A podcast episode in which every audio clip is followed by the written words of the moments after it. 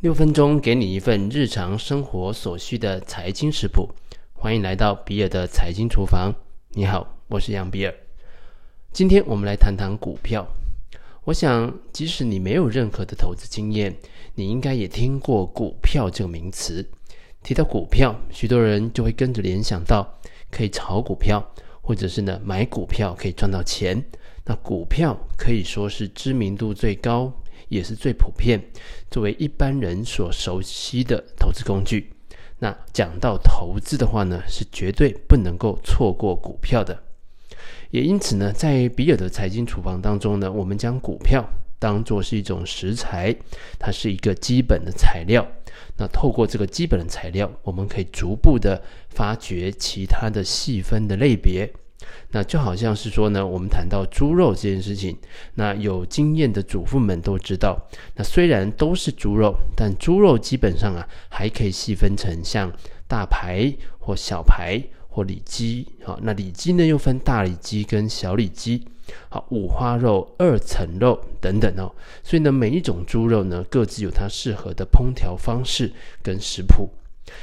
那同样啊，在台湾的股票市场的分类当中呢，依据台湾证券交易所的公告，我们可以分为包含像水泥工业、食品工业、塑胶工业、纺织纤维、电机机械等二十九种不同的产业类别。那不同的产业类型的股票呢，也有它各自不同的产业特性，因此呢，在操作的时候应该留意的面向也各有不同。那未来呢，我们有机会的话，会再进一步的展开来做讨论。那回到我们今天的主题啊，谈到股票的起源这个问题上，呃，在我所阅读的相关的文献当中呢，其实对于一张股票的起源有几种不同的说法。那其中啊，呃，荷兰的东印度公司所发行的股票，在时间上面呢，它未必是最早的，但是它是最有规模，而且呢，流通最广的股票，也因此啊，被广泛的认同为它是股票的鼻祖。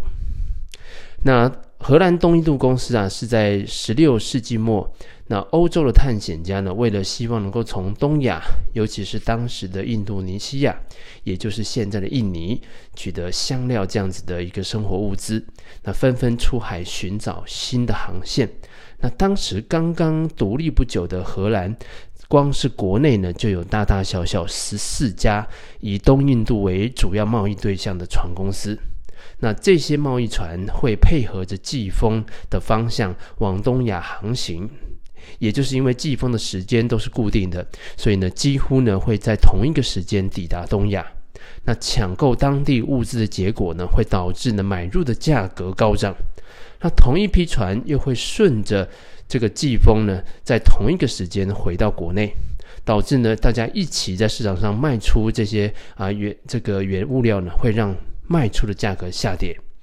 所以在这个时间呢，那荷兰呢的国家议会又因为想要对抗英国女皇所成立的不列颠东印度公司，所以希望能够整合国内的小型的贸易公司，成为一家大公司，来壮大它海上的贸易实力。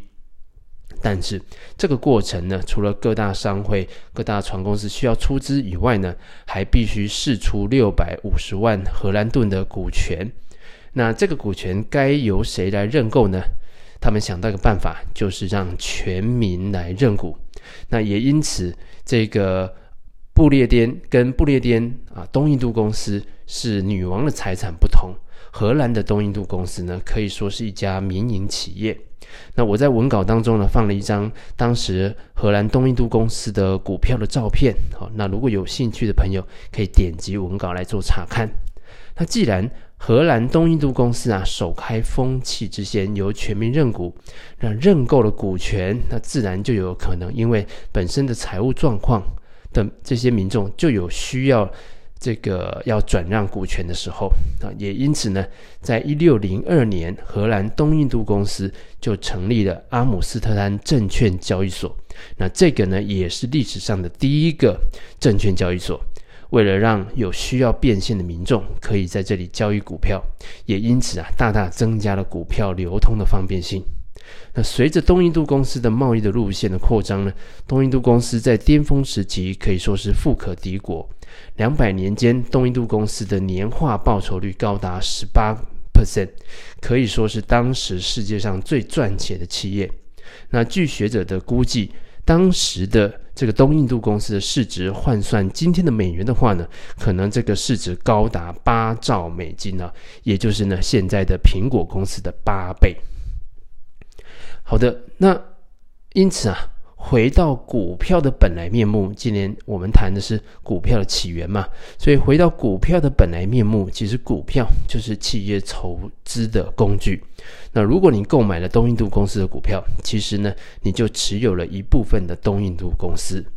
那这其实也是股神巴菲特所再三强调的：如果你买进了一张股票，买的不是股票本身，而是一部分公司的所有权。好的，所以当我们回顾了股票的历史源头，你知道，你买进一家公司的股票，其实是买了一家公司的一部分的所有权。那如果在这个时候，你刚好听到你同事正在报名牌，说哪一档公司这个公司的股票很快就要涨了，你会不会有什么不同的想法呢？欢迎在我们的留言区留言，与其他的听众交流讨论。那以上就是今天比尔的财经厨房想要提供给你的，让我们一起一起轻松活好每一天。我们下次见。